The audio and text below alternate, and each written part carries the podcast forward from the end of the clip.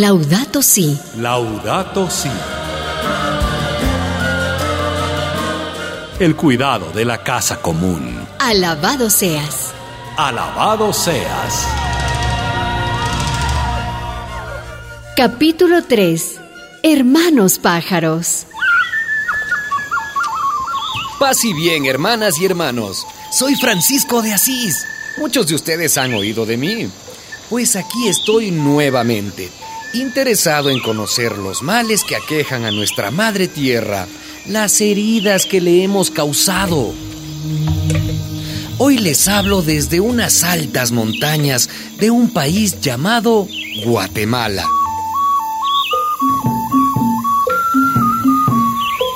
Parece una catedral verde adornada de orquídeas. Y dicen que aquí vive el más hermoso de los pájaros nacidos en esta tierra. El Quetzal.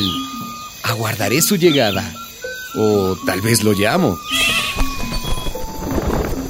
Ahí está. Tiene que ser ese el Quetzal. Plumas verdes y azules, pecho rojo y esa cola larguísima, una belleza de criatura. Bendito sea Dios que te creó tan hermoso. Y bendito tú, hermano Francisco. Bienvenido a nuestra casa. ¿Cómo conoces mi nombre? Yo nunca te había visto antes. Tú eres el hombre santo que hablaba con nosotros, los pájaros. sí. Eres popular.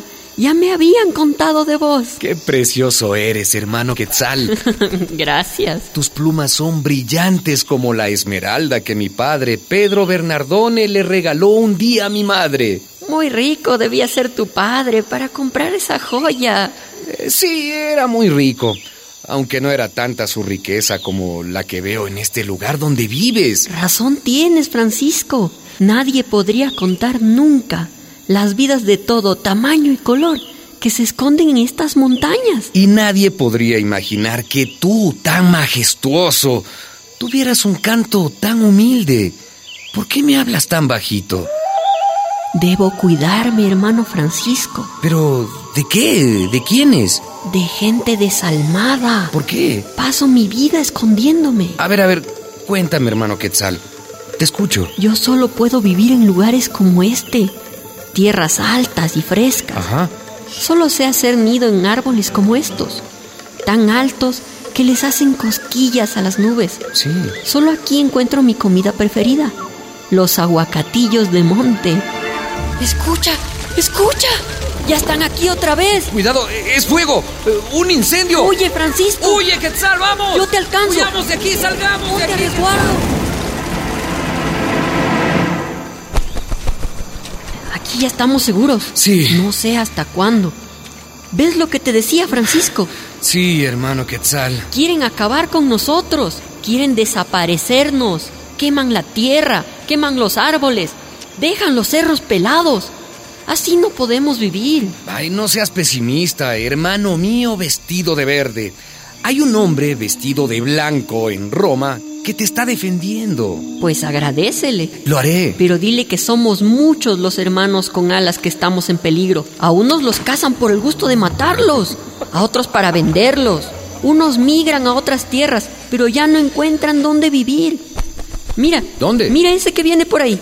Good morning, good morning. ¿Y tú? ¿Quién eres? ¿Cómo te llamas? Me llaman Azulejo Azulejo.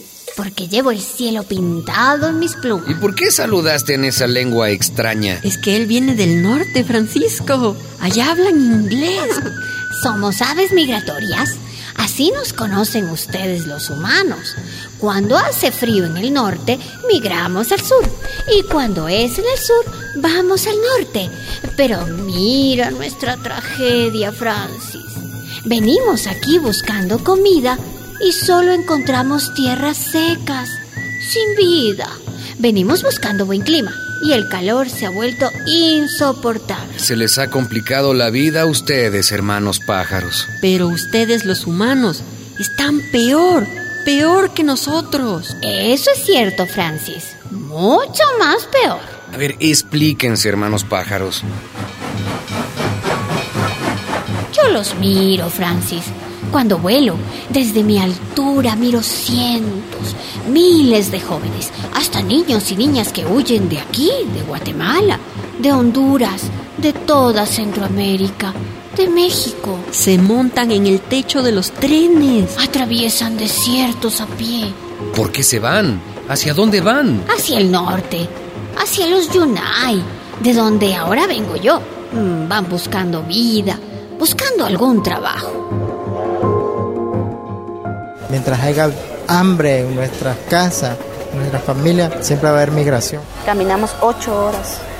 Eh, nos llevaron todo, todo se quedó en el tren, ropa y todo. Y he visto cómo violan a las mujeres enfrente de uno, cómo matan a las personas enfrente de uno, y uno no puede hacer nada más que bajar la mirada.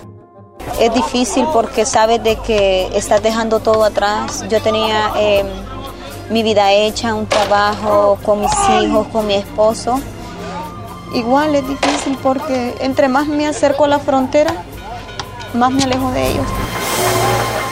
Francis, 11 millones de latinos trabajan en los Yunay, sin papeles, perseguidos. En otros países de América del Sur salen forzados de sus tierras por las grandes represas de agua, por las mineras.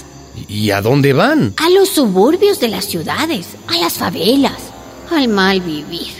Van de país en país, sin lugar en el mundo. También huyen de África, de los países árabes. ¿Y esos hacia dónde van? A Europa.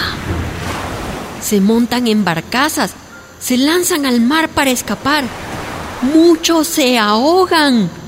Otros llegan a las costas de tu patria, Italia, o a Grecia, a esos países. Huyen por las sequías, por las guerras, por falta de trabajo, por falta de todo. Nosotros los pájaros podemos volar, pero ellos no. A los migrantes les cierran las puertas, construyen muros para que no pasen, los atrapan, los devuelven los tratan como criminales. Ay, esas noticias me entristecen. Pues para que no estés triste, te cantaremos. Todavía no has escuchado mi canto. Brother Francis, abre tus oídos.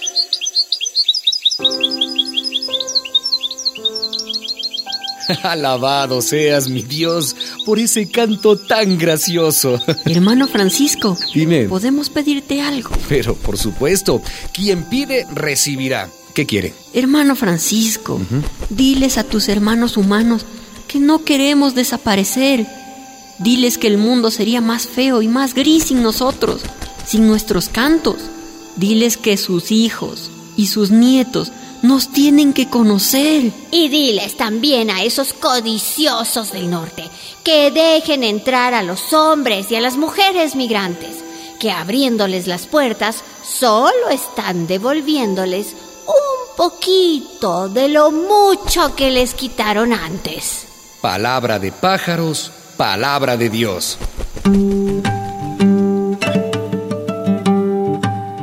Dice el Papa Francisco en su encíclica Laudato Si, alabado seas. Los cambios del clima originan migraciones de animales que no siempre pueden adaptarse. Los más pobres también se ven obligados a migrar, con gran incertidumbre por el futuro de sus vidas y de sus hijos. Es trágico el aumento de los migrantes huyendo de la miseria empeorada por la degradación ambiental. Cuando miramos el rostro de los que sufren, el rostro del campesino amenazado, del trabajador excluido, del indígena oprimido, de la familia sin techo, del migrante perseguido, se nos estremecen las entrañas frente a tanto dolor. Una producción de la Red Eclesial Panamazónica, REPAM.